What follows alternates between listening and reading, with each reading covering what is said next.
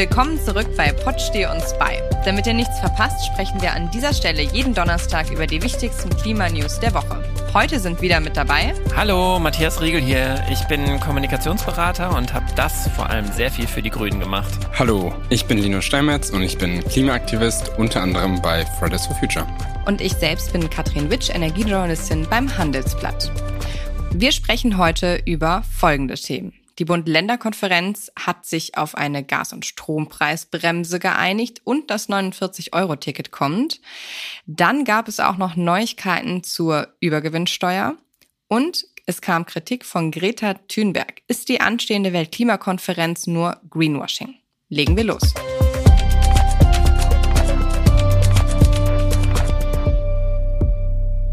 Also, wir haben Mittwochabend 18 Uhr und die Bund-Länder-Konferenz ist immer noch am Tagen, aber ein paar Infos gibt es schon. Und zwar zum Thema Gas- und Strompreisbremse und natürlich zum 49-Euro-Ticket. Das kommt jetzt tatsächlich. Wie findet ihr das, Linus? Und Matthias? Ich finde das sehr gut. Ich kann ja mal gleich loslegen. Also das 49-Euro-Ticket sollte natürlich erstmal kein 49-Euro-Ticket sein. Ich hatte schon das Gefühl, dass es einen Sinn hatte, dass es ursprünglich ein 9-Euro-Ticket war. Und auch, dass wir jetzt ein paar Monate Lücke hatten. Mm, da bin ich jetzt kein Fan von der Koalitionspolitik, die da irgendwie abgelaufen ist, die dazu geführt hat. Aber dass wir überhaupt ein deutschlandweites Ticket haben für Nahverkehr, das irgendwie als Abo funktioniert, finde ich super. Ich glaube aber auch, gerade die Gaspreisbremse zeigt irgendwie, wir haben einen funktionierenden Sozialstaat und das ist irgendwie in Krisen immer auch mal gut zu sehen. Aber ich weiß nicht, Matthias, du guckst so kritisch. Nee, nee, nee, ich, ich finde es eigentlich wirklich gut. Das heißt übrigens jetzt Deutschland-Ticket, weil ich darf jetzt nämlich dann überall damit fahren im Regionalbahn und öffentlicher Nahverkehr. Und ich habe zum Beispiel am Wochenende mit meinem Onkel darüber gesprochen. Der fährt nur Zug zu seiner Arbeit und der fährt sogar ziemlich lange morgens und abends, jeweils anderthalb Stunden. Habe ich auch mal gemacht, aber ich will es nie wieder tun, egal. Und der spart dann sage und schreibe 220 Euro im Monat. Wow. Krass. Ich finde aber, was Linus gesagt hat mit den 49 Euro, also das ist ja schon seit ein paar Wochen im Gespräch, dieser Betrag. Und ich fand den auch tatsächlich zu hoch. Ich habe mich auch mit einem ähm, befreundeten lokalen grünen Mitglied äh, darüber gestritten. Der sagte nämlich auch, wie Matthias, äh, Hauptsache, es gibt jetzt mal so ein einheitliches 49 Euro ist okay, wenn man spart tatsächlich einiges. Stimmt mhm. auch, es stimmt auch, aber ich hätte auch, also 29 Euro zum Beispiel hätte ich besser gefunden für diejenigen, die wirklich das ja, brauchen, dass es günstiger ist, ähm, weil 49 ja. Euro mhm. ist schon mhm. wieder so eine Hürde, es klingt schon wieder so hoch und klar, ist deutlich günstiger als die ganzen Jobtickets, die gerade irgendwie am Markt Unterwegs sind, keine Frage, ja, ja. aber ja. ja. Also es ist auf jeden Fall eine Revolution für den Preismarkt im ÖPNV, würde ich mal sagen. Und vor allen Dingen, dass es eine Einheitlichkeit gibt. Das finde ich irgendwie ganz gut. Und man muss auch sagen, jetzt ist endlich dieses kommunikative Katz-und-Maus-Spiel vorbei von den Akteuren aus Bund und Ländern, weil es immer darum ging, wer finanziert denn jetzt was und wie viel kriegen wir davon und wer kriegt das und wer kriegt hier und wer hat das. Also das lag ja nicht nur an der Koalitionspolitik in Berlin, was vorhin mhm. sich so anhörte, so nach dem Motto, okay, den Verlust von der Zeit gab es nur wegen denen. Nein, die Länder waren natürlich auch erstmal Klar. überrannt. Ja. ja, also ich finde, Deutschland-Ticket, man kann darüber streiten über den Preis, kann das auch verstehen, die verschiedenen Perspektiven. Ich finde es trotzdem ein Meilenstein und ehrlich gesagt würde mich interessieren, wie viele Leute das jetzt wie bei meinem Onkel in so einem persönlichen Kontext zum Beispiel dann wirklich betrifft. Klar, das ist erstmal super. Wir dürfen, glaube ich, echt auch nicht vergessen, was jetzt schon wieder die Zielgruppen davon sind. Und die Zielgruppen von einem 49-Euro-Ticket sind halt Berufspendler primär und sind wohlverdienende Menschen. Das heißt, ökologisch, klimapolitisch finde ich das 1A, mhm. weil es eine riesige Gruppe an Menschen mhm. ist, die mit dem Auto fährt. Sozialpolitisch glaube ich aber, ist es nicht vergleichbar mit 9-Euro-Ticket. Obwohl ich alle Berufspendler als äh, generell gut verdient zu bezeichnen, glaube also das würde ich jetzt mal ein Fragezeichen ja. hintersetzen, aber ich glaube, davon profitieren auch ganz viele von, die nicht so viel Geld haben ähm, ja. die auch Berufspendler sind. Aber ja, ich bin ja bei dir, Linus. Also ich finde auch, es hätte günstiger sein mhm. äh, müssen. Aber für Deutschland ist es ein Wahnsinnsding. Aber die Gaspreisbremse und dann auch, sollte man nicht vergessen, Wärmepreisbremse, also für alle, die Fernwärme haben, wie ich zum Beispiel, wird auch kommen. Das ist ja somit sozusagen auch beschlossen dann damit. Und das finde ich ist auch, mhm. ja, ob ich da jetzt Meilenstein sage, aber auf jeden Fall ein krasser Move. Also ich würde jetzt mal, ich bin natürlich auch ein bisschen vorbelastet, ist ja mein Thema, aber ähm, ich würde das mal auch als deutlich wichtigere akute Nachricht einstufen, weil das natürlich akut für viele Menschen ähm, jetzt eine Entlastung schafft. Gaspreisbremse und Strompreisbremse darf man nicht vergessen. Wir reden jetzt immer von der Gaspreisbremse, mhm. aber der Strom soll ja auch gedeckelt werden im Preis für die Verbraucher. Und ich kann ja mal kurz sagen, wir hatten schon mal, Matthias, du warst, glaube ich, auch in der Folge dabei, wo wir über die, äh, ja. da war, kam schon ein bisschen was bei raus, was jetzt hier an grundsätzlich beschlossen wurde. Also es gibt jetzt erstmal im Dezember eine Einmalzahlung für die Gaskunden, die bekommen dann im Dezember ihren Abschlag übernommen. Und weil man das eben vorher nicht umsetzen kann, folgt ab dem März für Verbraucher eben die ja, Gutschrift von 80 Prozent ihres persönlichen Verbrauchs. Das heißt, von jeder Kilowattstunde, sagen wir mal, die kostet 12 Cent, die darf dann auch nicht mehr als 12 Cent kosten. Für, ich glaube, Fernwärme hast du eben erwähnt, Matthias, sind 9,5 Cent die Kilowattstunde. Und dasselbe, nur natürlich mit anderen Ausuferungen, gibt's dann auch für den Strom, auch wahrscheinlich ab dem Frühjahr. Jetzt sagen viele, na ja, gut, schwierig, äh, warum kommt das nicht schon im Januar? Aber ich glaube, da darf man auch nicht vergessen, mhm. was für ein immenser Aufwand das ist für die Energiekonzerne in der Abrechnung. Also ich habe da auch heute mit der Branche noch ein bisschen rumtelefoniert. Also nehmen wir zum Beispiel als Beispielkonzern mal den größten Endkundenkonzern, das ist E.ON. Und die haben ein paar Millionen äh, Kunden im zweistelligen Bereich, Gas und Strom. Das musst du alles händisch abstellen, also umstellen. Da natürlich ist eine, eine IT dahinter, wo das in alles ein Automatismus, aber das muss ja auch alles Krass, programmiert ja. werden. Das muss alles programmiert werden, das muss datenschutzkonform laufen. Das ist natürlich schon aufwendig für Gas und für Strom. Deswegen kommt das dann eben erst ab März.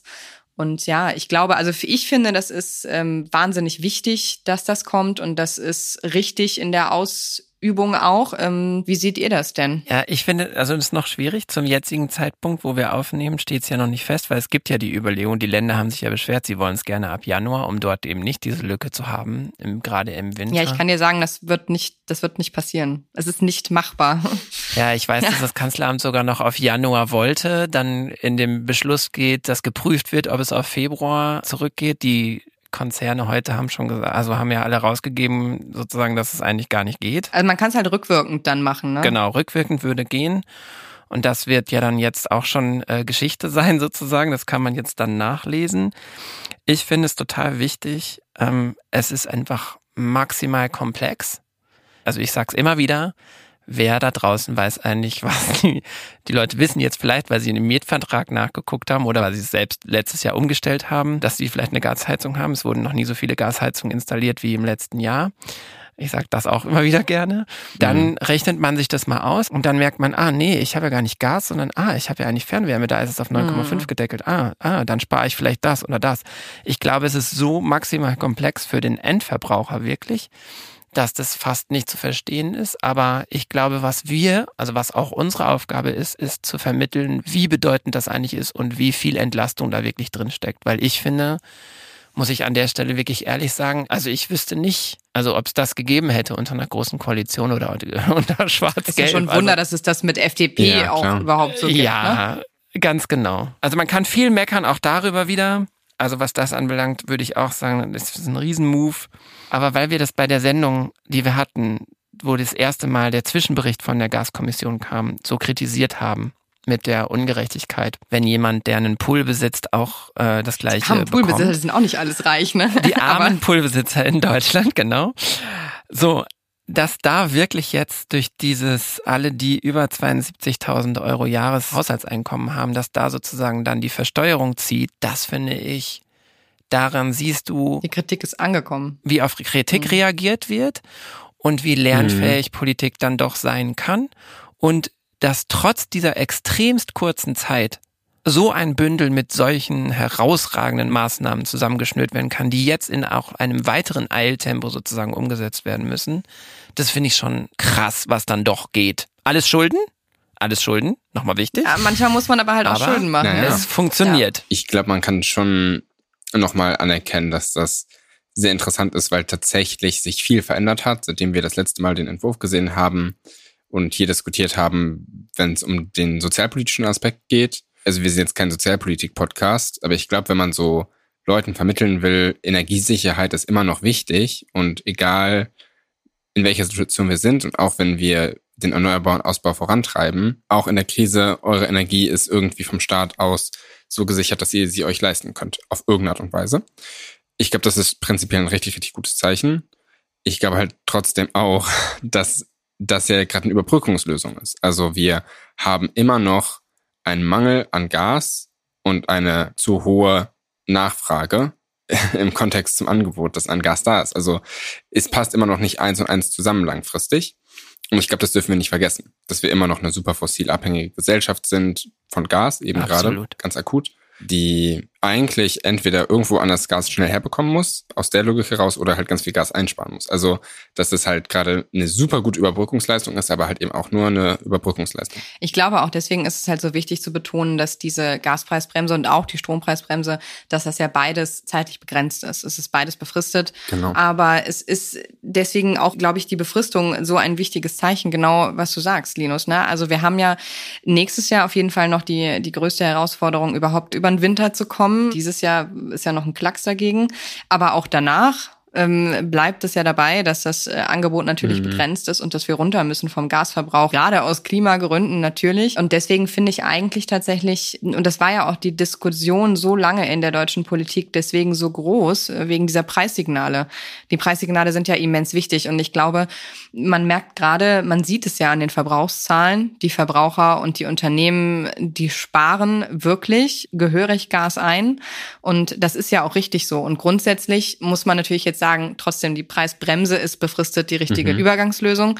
Und danach muss aber der Sparanreiz ja auch weiterhin da sein, der Umstiegsanreiz weiterhin da sein. Ja. Und ähm, ja. Bei mir müsst ihr es auch so vorstellen, ich habe einfach immer noch sehr, sehr viele Kontakte zu den Grünen rein, auch wenn ich gerade akut nicht für sie arbeite. Und die, das ist eigentlich was sehr Ungewöhnliches, dass die sich fast freuen darüber. Ich äh, mache hier gerade so ja, Anführungszeichen. Vorsicht, ich glaube, ich weiß, wo Fingern. du hin willst. dass sie sich fast ja. freuen darüber, wie warm es gerade ist. Ja, dass quasi jeder Tag, der vergeht, wo Leute ihre Heizung nicht anstellen, was das für unseren Gasspeicherstand und generell für die Einsparpotenziale bedeutet. Und das ja nicht nur auf Privathaushalte, sondern generell bezogen auf die mhm. Einsparungsziele etc., dass da einfach gerade sozusagen viele grüne Ampeln leuchten im Sinne von, ja, nicht grüne Ampeln, grüne Lichter leuchten im Sinne von ähm,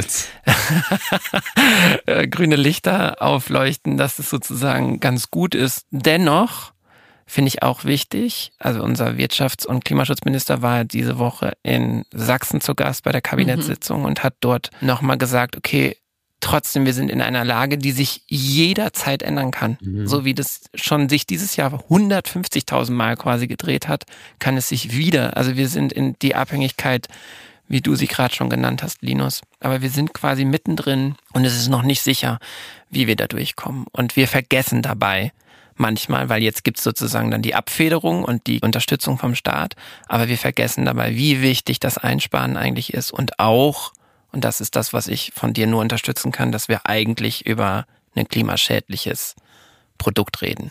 Was mich überrascht hat, vielleicht mal abschließend, ist, dass die Bund-Länder-Runde ausnahmsweise mal funktioniert hat, weil, weil im Grunde genommen ich die Bund-Länder-Runde als Instrument kenne, um zielgerichtete Krisenpolitik praktisch zu, zu dezimieren. Ach komm, in Corona haben sie auch schon ab und zu Ergebnisse geliefert. Ich bin sehr stark dadurch geprägt, dass praktisch zwei Herbste in Folge ja. halt die Corona-Politik von der MPK komplett äh, an die Wand gefahren wurde, so ein bisschen. Und das ist aber hier, wenn es um ein weniger kontroverses, um ein weniger auch identitätspolitisches Thema auf einer Ebene geht, offenbar besser funktioniert. Fand ich eine interessante Beobachtung. Einfach mal so in den Raum gestellt. Aber ist das so? Weil ich glaube, dass es eher an der Konstellation der Regierung liegt. Bei Corona hatten wir größtenteils noch die große Koalition. Mhm. Also die Gaspreisbremse als weniger kontrovers zu bezeichnen, verstehe ich aus deiner Sicht, aber aus, äh, ich sage jetzt mal Handelsplatzsicht oder aus Marktsicht ist das natürlich, also das ist ja Wahnsinn, was hier gerade passiert. Am Markteingriffen. Ist absolut Wahnsinn, ja. Wo wir auch schon fast zum nächsten Thema kommen könnten.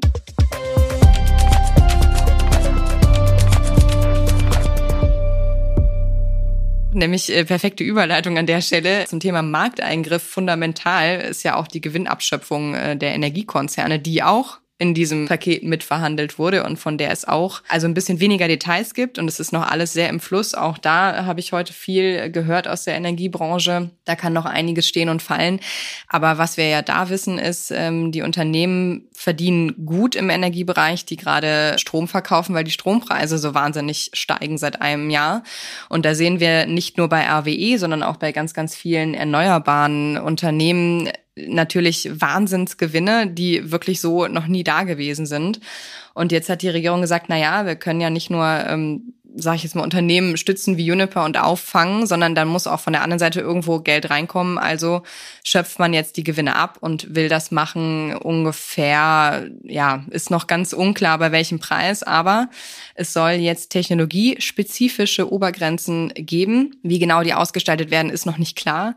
Aber das heißt, dass, äh, nehmen wir mal die, es sind 180 Euro pro Megawattstunde im Gespräch äh, und alles darüber hinaus wird zu 90 Prozent dann einkassiert vom Staat, sage ich mal. Das ist eine harte Ansage und die ähm, Preisobergrenzen für die Erneuerbaren dürften übrigens deutlich drunter liegen, weil wonach würde man diese Preisobergrenzen berechnen?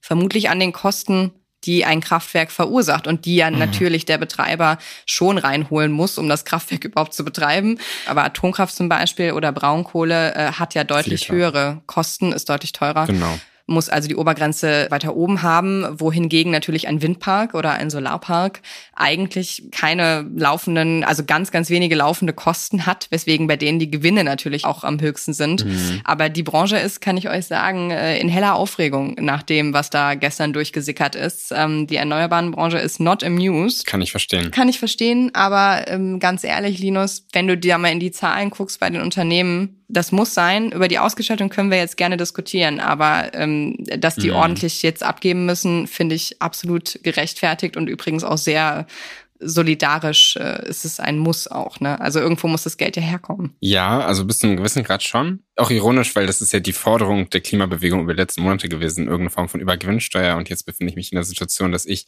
eher der Gegner dieser Form von Übergewinnsteuer wäre. Und andere Weil es auch keine Steuer ist. Genau, es ist mir eine Abgabe. Das ist jetzt mal was fundamental anderes. Äh, aber wir wollen nicht ins irgendwie Steuer- und Finanzrecht gehen, glaube ich. Also ich glaube, der Punkt ist ja im Kern, dass wir tatsächlich Übergewinne sehen, sowohl bei Erneuerbaren als auch bei Fossilen, bestreite ich gar nicht. Aber dass die prinzipiell gleich zu behandeln und das Atom, Kohle und Erneuerbare prinzipiell gleich zu behandeln und Gas dann noch ganz rauszunehmen, auch verständlich. Aber also die aber prinzipiell gleich zu behandeln, schon fragwürdig für mich ist, weil das eine ist halt eine Zukunftstechnologie und Deutschland hat ein ganzes Gesetz geschrieben, das darauf ausgerichtet ist, dass diese Industrie wächst. Und wenn wir jetzt große Profite in dieser Industrie haben, die sie am besten reinvestieren, damit es mehr erneuerbare Energie gibt, habe ich da per se nichts gegen. Wenn das so disproportional ist, dass da ein bisschen was von abgegeben werden muss, auch einfach um Solidarität zu zeigen, bin ich da auch happy mit.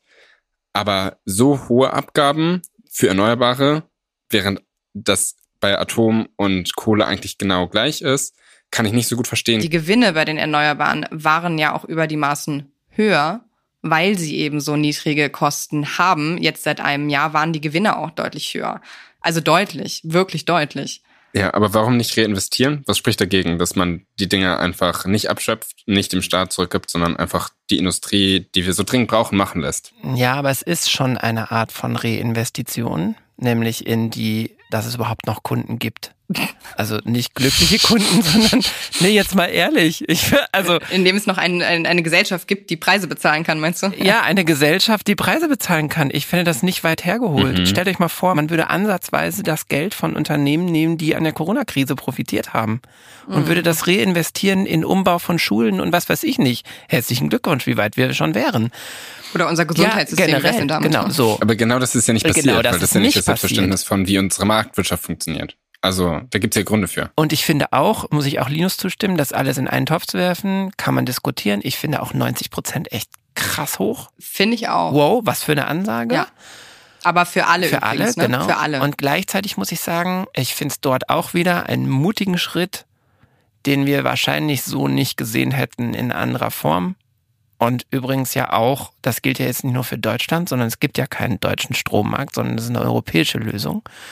Und das finde ich, also man sollte das nicht einfach so wegtun und sagen, aha, ist ganz schön schwierig und so, sondern also das ist doch immer das, wovon wir reden, wenn es Verteilungskämpfe und Umverteilungssachen gibt und so, dass da jetzt etwas passiert, wo etwas mal exemplarisch, was ja. man danach auch hoffentlich wird es äh, mal untersucht, wo man sagen kann, was hat das gebracht und was wurde aus diesem, wie wurde dieses Geld wohin gegeben etc. Ja. Die Möglichkeit wird nicht mehr ausgeschlossen und das finde ich für mich also eine gute News bei all den Bedenken rumherum. Ja, die technologiespezifische Ausgestaltung allerdings, die ich eben erwähnt habe, wo man sagt, wir machen da die Kosten dran fest an den Gestehungskosten, das ist tatsächlich eine nationale Sache. Ne? Also mhm. Grundsätzlich oben, mhm. oben drüber steht EU, aber das hat die EU nicht vorgegeben. Das hat sich Deutschland ausgedacht, was wieder mal auch, ich sage jetzt mal rein bürokratisch natürlich ein Monstrum sondergleichen ist. Was mich sehr interessiert ist aber, dass es ja im Grunde genommen das Grundkonzept einer Übergewinnsteuer schon ist oder zumindest eine Abschöpfung aber ist. wie nennen Sie es denn jetzt? Helft mir mal. Gewinnabschöpfung, Zufallsgewinnabschöpfung ist der, ähm, ich kann euch aber auch, und das ist nicht so kompliziert, der, der Unterschied ist einfach, Linus,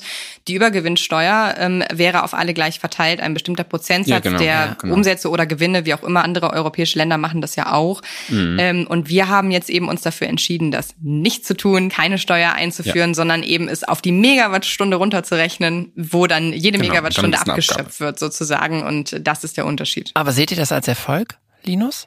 Intern bei Fridays? Nee, also von der Ausgestaltung sind wir ja noch immer irgendwie in den Kämpfen drin. Ich glaube prinzipiell, dass so etwas kommt, ist im allgemeinen Kontext gerade gut. Ich glaube auch, dass es schon eine klare Priorisierung geben muss, was für Industrien sind Zukunftsindustrien, die staatlich privilegiert werden sollten, weil ich glaube, so müssen wir heutzutage über Industriepolitik nachdenken.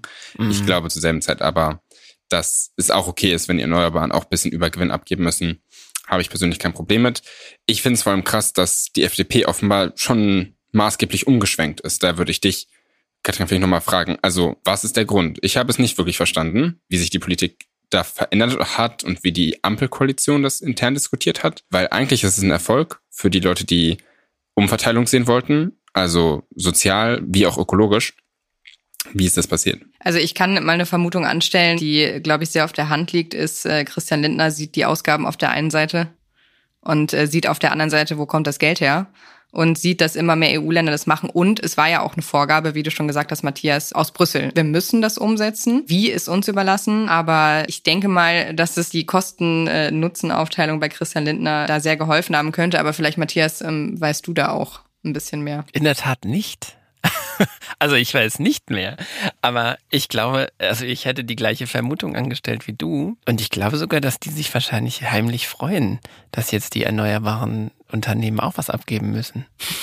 Also weil die, na oder? Die feiern doch jetzt wahrscheinlich total, dass auch die guten, ich mache wieder diese Gänsefüßchen-Finger gerade, die guten Unternehmen sozusagen auch mal äh, bluten müssen aus derer Sprache jetzt. Also ich kann mir nicht vorstellen, dass die FDP das feiert, weil die FDP ist ja der Vorreiter des freien Marktes und des freien Wettbewerbs. Also grundsätzlich würde ich mal behaupten, dass das der die FDP schon ziemlich schmerzt, dass dieser wirklich diese massiven Eingriffe gerade noch nie ja. dagewesene ja. Eingriff in den Markt, in die freie Marktwirtschaft äh, so jetzt kommt. Und ich weiß noch, als der äh, Graf Alexander von Lambsdorff, der saß nämlich mit mir bei Markus Lanz und da hatte äh, Lanz auch irgendwas von der Website von der FDP gesagt, irgendwie wenn die Übergewinnsteuer, das wäre der Tod der sozialen Marktwirtschaft. Irgendwie sowas stand auf der Seite. Und da hat der Lambsdorff auch gesagt, sich ein bisschen rausgewunden und gesagt, na ja, es sei jetzt vielleicht ein bisschen übertrieben. Ähm, aber ja, ich glaube, für die FDP ist das, äh, ist das eine, eine Riesenpille, die sie da geschluckt haben. Ähm, mhm. Sollten wir vielleicht an anderer Stelle nochmal mit Valerie drüber sprechen, die da bestimmt ja. ausführlich drüber geschrieben hat. Aber ich glaube, wie gesagt, ähm, es ist, das Geld muss ja irgendwo herkommen und ähm, aber ich möchte noch auf einen Punkt zu sprechen kommen, der sehr wichtig ist und der äh, dir ja auch zu Pass kommt, Linus, nämlich die erneuerbaren Branche wehrt sich ja sehr gegen dieses Modell, was gewählt wurde, weil sie auch sagt, und das sagen übrigens auch Energiekonzerne wie NBW, ähm, dass es bei den Erneuerbaren eben eine Anpassung geben muss, weil sonst die Investitionen äh, gefährdet werden, weil man sagt, na ja, wenn ihr jetzt irgendwie den ähm, Gewinn da so massiv eingrenzt, dann warum sollten die Leute die nötigen Investitionen, die ja noch steigen müssen über die Maßen in den nächsten Jahren, dann in Erneuerbare tätigen? Finde ich ein Punkt, über den man diskutieren muss. Aber tatsächlich gibt es auch ganz viele Experten, die sagen, das wird die Investitionen in Erneuerbare nicht bremsen, das wird sie auch nicht aufhalten, weil alle Zukunftspfeile in Richtung Erneuerbare zeigen, weil die Aktienkurse der Unternehmen, äh, die Erneuerbare machen, genau das auch zeigen. Also auch der Markt setzt auf Erneuerbare. Und das wird das nicht hemmen. Aber Linus, wie siehst du das aus, aus Klimaaktivistensicht? Ich stimme dir prinzipiell zu. Ich glaube, Erneuerbare sind in zumindest meinem Verständnis ja relativ unaufhaltbar, unaufhaltsam, weil wir die Klimakrise haben und die bedingt, dass wir irgendwann früher oder später auf Erneuerbare umsteigen müssen. Das stimmt. Ich glaube aber auch, was wir gesehen haben in den 2010ern und auch zum Beispiel nach der Finanzkrise 2008, war immer wieder, dass alle gesagt haben, ach, es ist doch eine Zukunftstechnologie, das wird schon klappen. Wenn wir der Industrie ein bisschen ihren freien Raum lassen, dann entwickeln sie sich gut, aber dass Erneuerbare immer und immer wieder fragiler als Industrie waren, als man dachte.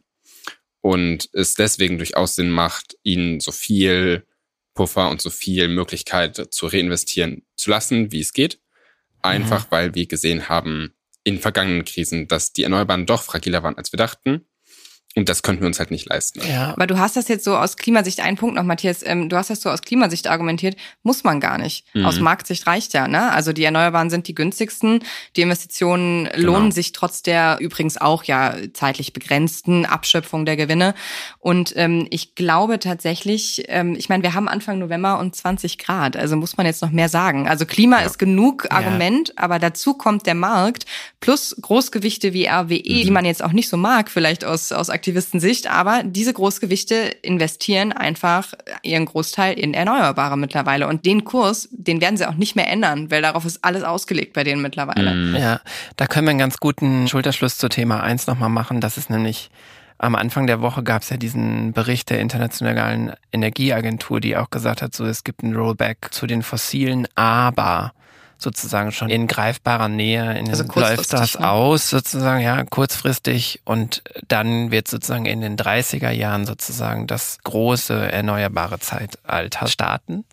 Also das ist eine Lesart dieses Berichts, er hat über 500 mhm. Seiten, da können wir uns drüber streiten jetzt hier. Aber dass wir das mitnehmen können für uns als ja, vielleicht schon ein Hoffnungsschimmer vor dem Hoffnungsschimmer, der dann äh, gleich noch folgt. Ja. Ein kleiner extra Hoffnungsschimmer. Und äh, nochmal möchte ich betonen, hier ist noch nichts final entschieden. Ne? Also bis zum 18. November kann hier noch alles passieren bei der Gewinnabschöpfung. Das ist alles nur durchgesickert und durchgestochen. Ähm, deswegen würde ich mal sagen, warten wir gespannt, äh, wie sich das noch entwickelt und kommen mal zu Thema drei.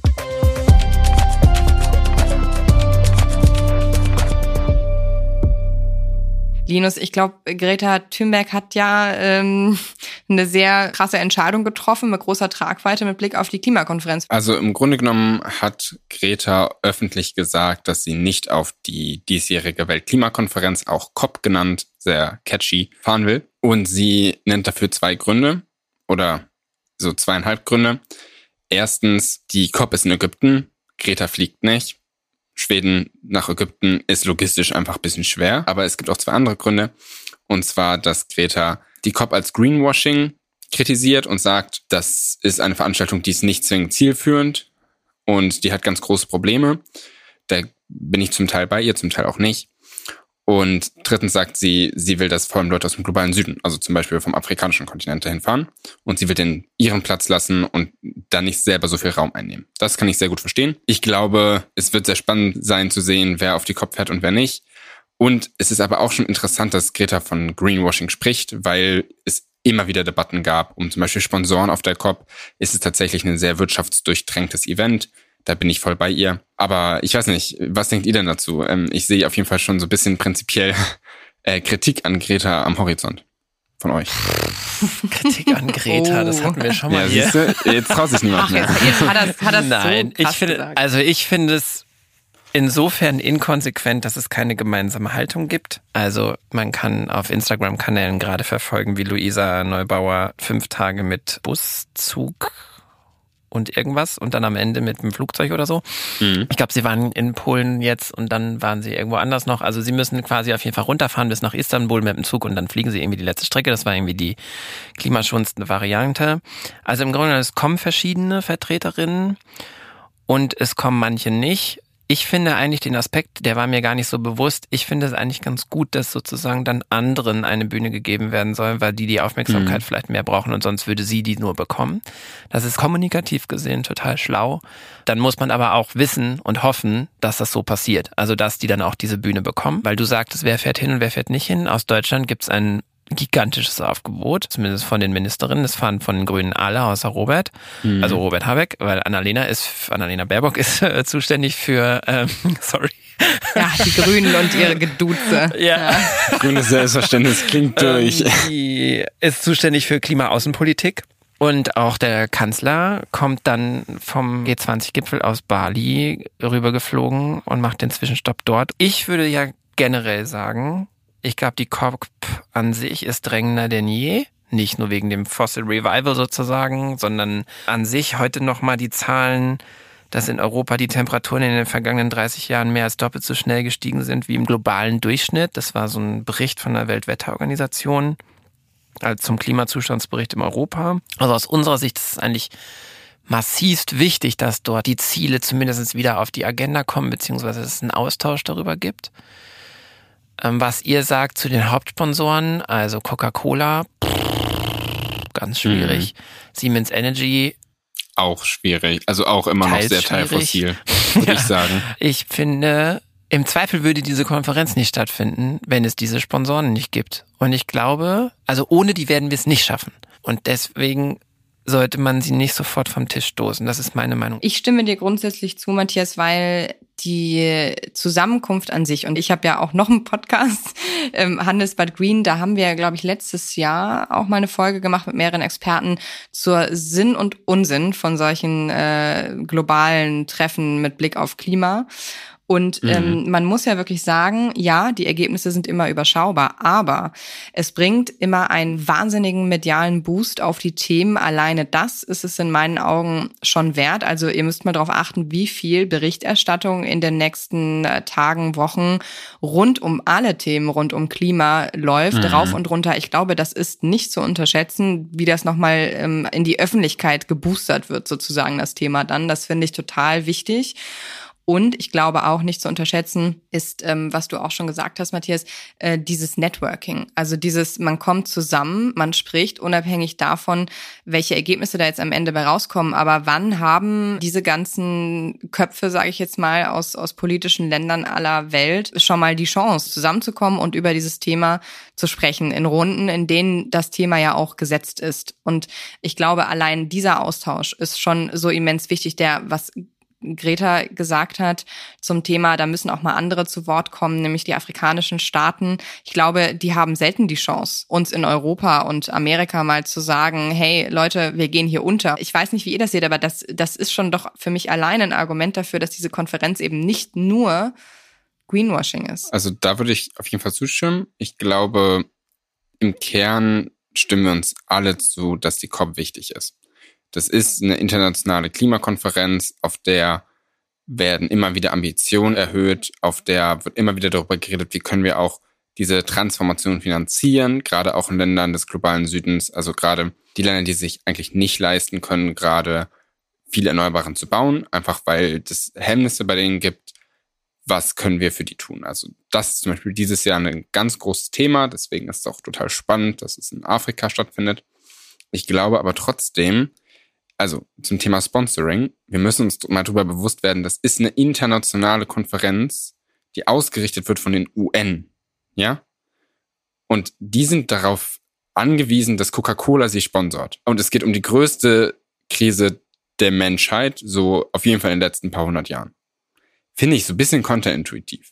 Also ich muss sagen, ich glaube, es wäre möglich, dass unsere Regierung und das internationale Organisationen, so welche Konferenzen wie auch in anderen Feldern, einfach ohne das Sponsoring von Wirtschaftsvertretern abhalten. Und es ist total komisch, dass da überall Unternehmen rumlaufen auf einer Konferenz, die eigentlich eine Verhandlung zwischen Staaten ist. Mm -mm, nee, sorry. Da bin ich ganz anderer Meinung, weil ganz ehrlich, A, wir haben eine wahnsinnige Inflation, wir haben eine Wirtschaftskrise und dann, äh, wenn unsere Länder oder die Länder, die da alle beteiligt sind, gibt ja auch ganz viele übrigens, die nicht so viel Geld haben äh, von den Ländern, die daran teilnehmen, wenn die das jetzt selber finanzieren sollen. Ich meine, ich glaube, uns ist allen nicht bewusst, wie viele hunderte Millionen von Euro diese Konferenz wahrscheinlich kostet. Also allein die Sicherheitsvorkehrungen mit den ganzen Staats- und Regierungschefs, die da sind, ja, alleine das äh, kostet ja den Steuerzahler übrigens sowieso. Mhm. Also es ist ja nicht so, als würden die Länder da jetzt nicht für bezahlen, wenn du so willst. Plus die Klimawende und der Kampf gegen den Klimawandel, den wirst du, und das hat Matthias ja auch eben so betont, den wirst du ohne die Unternehmen nicht gehen können. Und deswegen glaube ich, ist es immens wichtig, dass die Unternehmen auch an dieser Veranstaltung im Austausch teilnehmen. Sie sollen nichts diktieren, sie sollen da auch nicht natürlich irgendwie lobbymäßig äh, die ganze Konferenz bestimmen. Aber ich glaube, die Unternehmen auszuschließen, das funktioniert nicht. Also du musst es ja mit der Wirtschaft zusammen machen, damit es überhaupt geht. Ich sage gar nicht, dass man die Wirtschaft ausschließen sollte. Ich glaube aber, es geht um den Rahmen, in dem das stattfindet.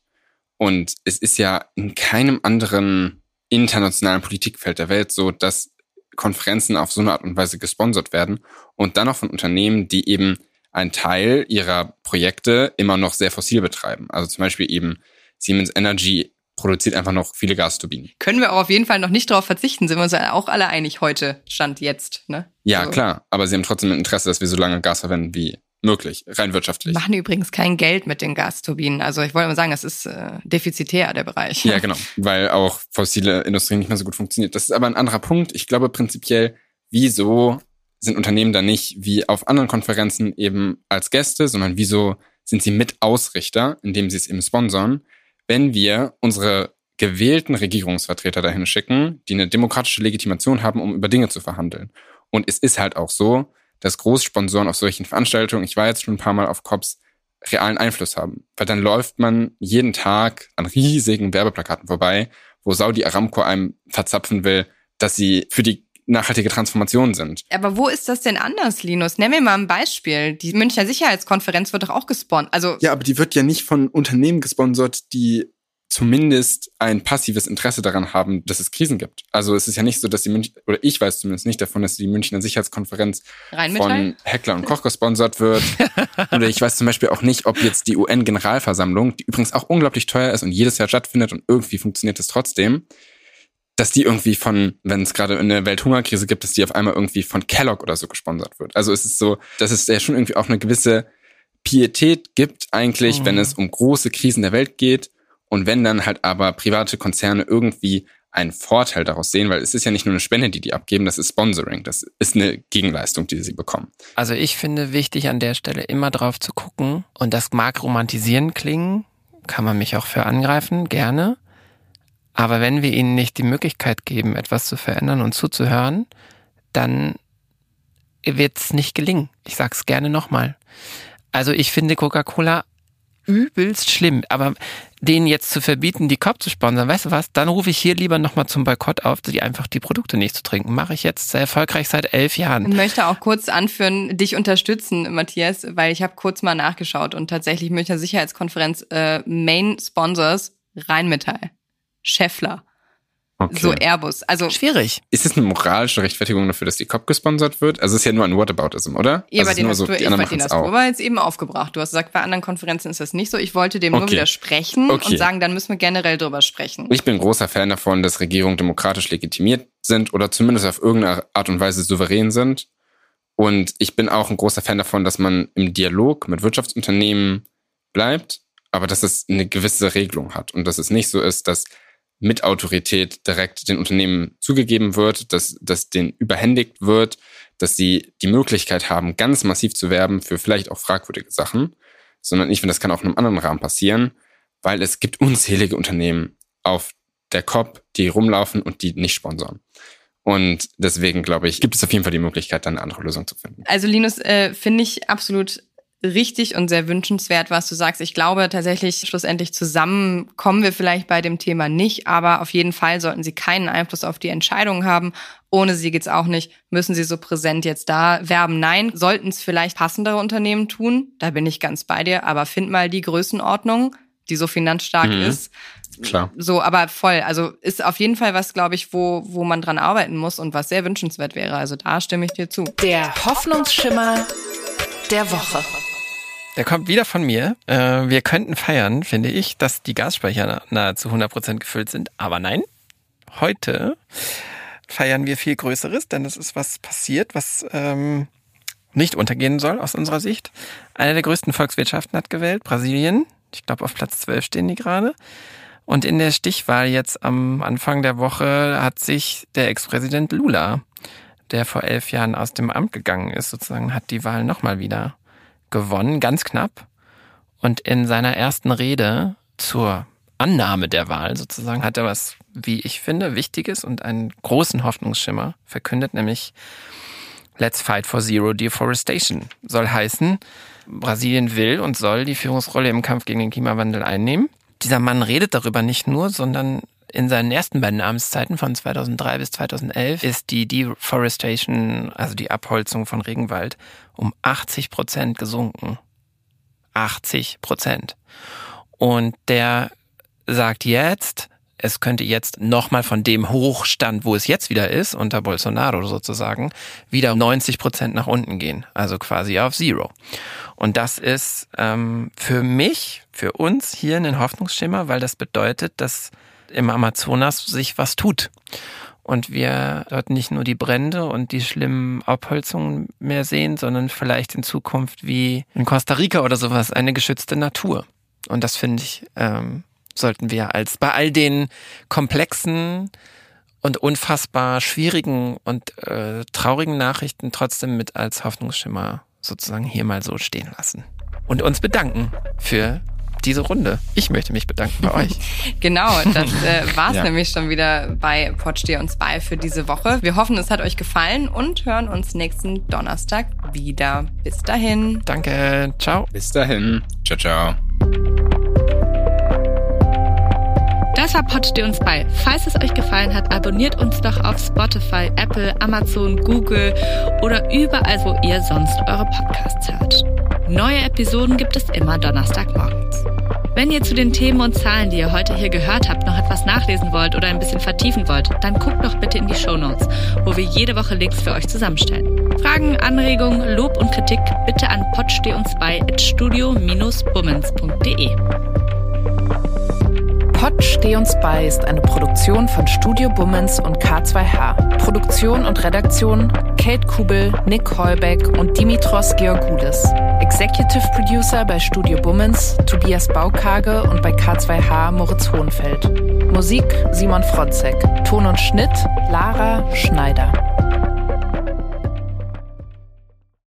Die Studio Bummens Podcast-Empfehlung. Ich bin ganz aufgeregt, weil wir haben uns ja in einem Podcast eigentlich kennengelernt mhm. und dann haben wir entschieden, dass wir quasi jetzt einfach uns weiter kennenlernen wollen und das machen wir weiterhin in einem Podcast. Ich möchte erstmal noch festhalten, dass nicht wir uns entschieden haben, sondern dass du mich aktiv gefragt hast. Und das ist so ein guter, guter Moment für mich, weil wenn alles schief geht, kann ich dir Vorwürfe machen, Salwa. Dass ich schuld bin, weil ich dich mhm. gefragt habe. Das ja. wäre so ein, Kla das ist wirklich klassischer Männermove. Am Ende bin ich schuld. Du, du hattest gar keine Chance gegen mich, richtig? Das ist das Wichtigste daran, dass man am Anfang Schuldzuweisungen äh, schon mal äh, schon mal klärt, schon mal die Fronten ja. klärt. Ja, finde ich gut. Hallo und herzlich willkommen, finde ich die Podcast-Phrase. Das sagen die immer. Hä, was willst du denn sagen? Was willst du, ich was, möchte was sagen, sagen wir? Was, wir haben uns was noch Extravagantes. Nicht, wir haben uns noch nichts überlegt, wie wir die Menschen, die hoffentlich das hören werden, wie wir die begrüßen. Förmlich, Handschlag, würde hey, ich sagen. yo! Wenn wir in einem Raum aufzeichnen, können wir uns ja auch immer so abklatschen.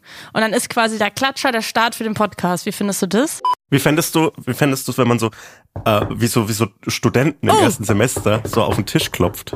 Hey Leute, na? Nee, das ist komplett scheiße. Nee, das funktioniert irgendwie nicht. Kleiner Vorschlag, wie wär's mit Hallo? Hey Hotzo, ich freue mich sehr. Wir machen einen Podcast zusammen. Das Schwierige an einem Podcast ist es wie mit einem Hut, finde ich. Wenn du erst, den ersten Tag einen Hut trägst, ist es weird. Wenn du immer einen Hut trägst, ist es absolut okay zum Beispiel so Ray Garvey, der hat immer einen Hut auf und da wundert man sich auch nicht. Aber der erste Tag, an dem Ray Garvey einen Hut auf hatte, war weird. Ich bin dafür, dass wir in Zukunft mit Klopfen begrüßen und ab dem Moment, wo wir einen Podcast haben, auch einen Hut tragen. Es gibt, glaube ich, vier Millionen Einwohner Berlins und ich glaube, genauso viele Podcast-Ideen stehen an jedem Tag. Ja, und eine davon sitzt hier gerade. Warte, warte, einen Satz möchte ich noch haben. Salva, und deshalb machen wir zusammen einen Podcast. Hotze, ich freue mich drauf. Das wird gut. Von Studio Bummens, Hotz und Humsi. Immer samstags. Überall, wo es Podcasts gibt.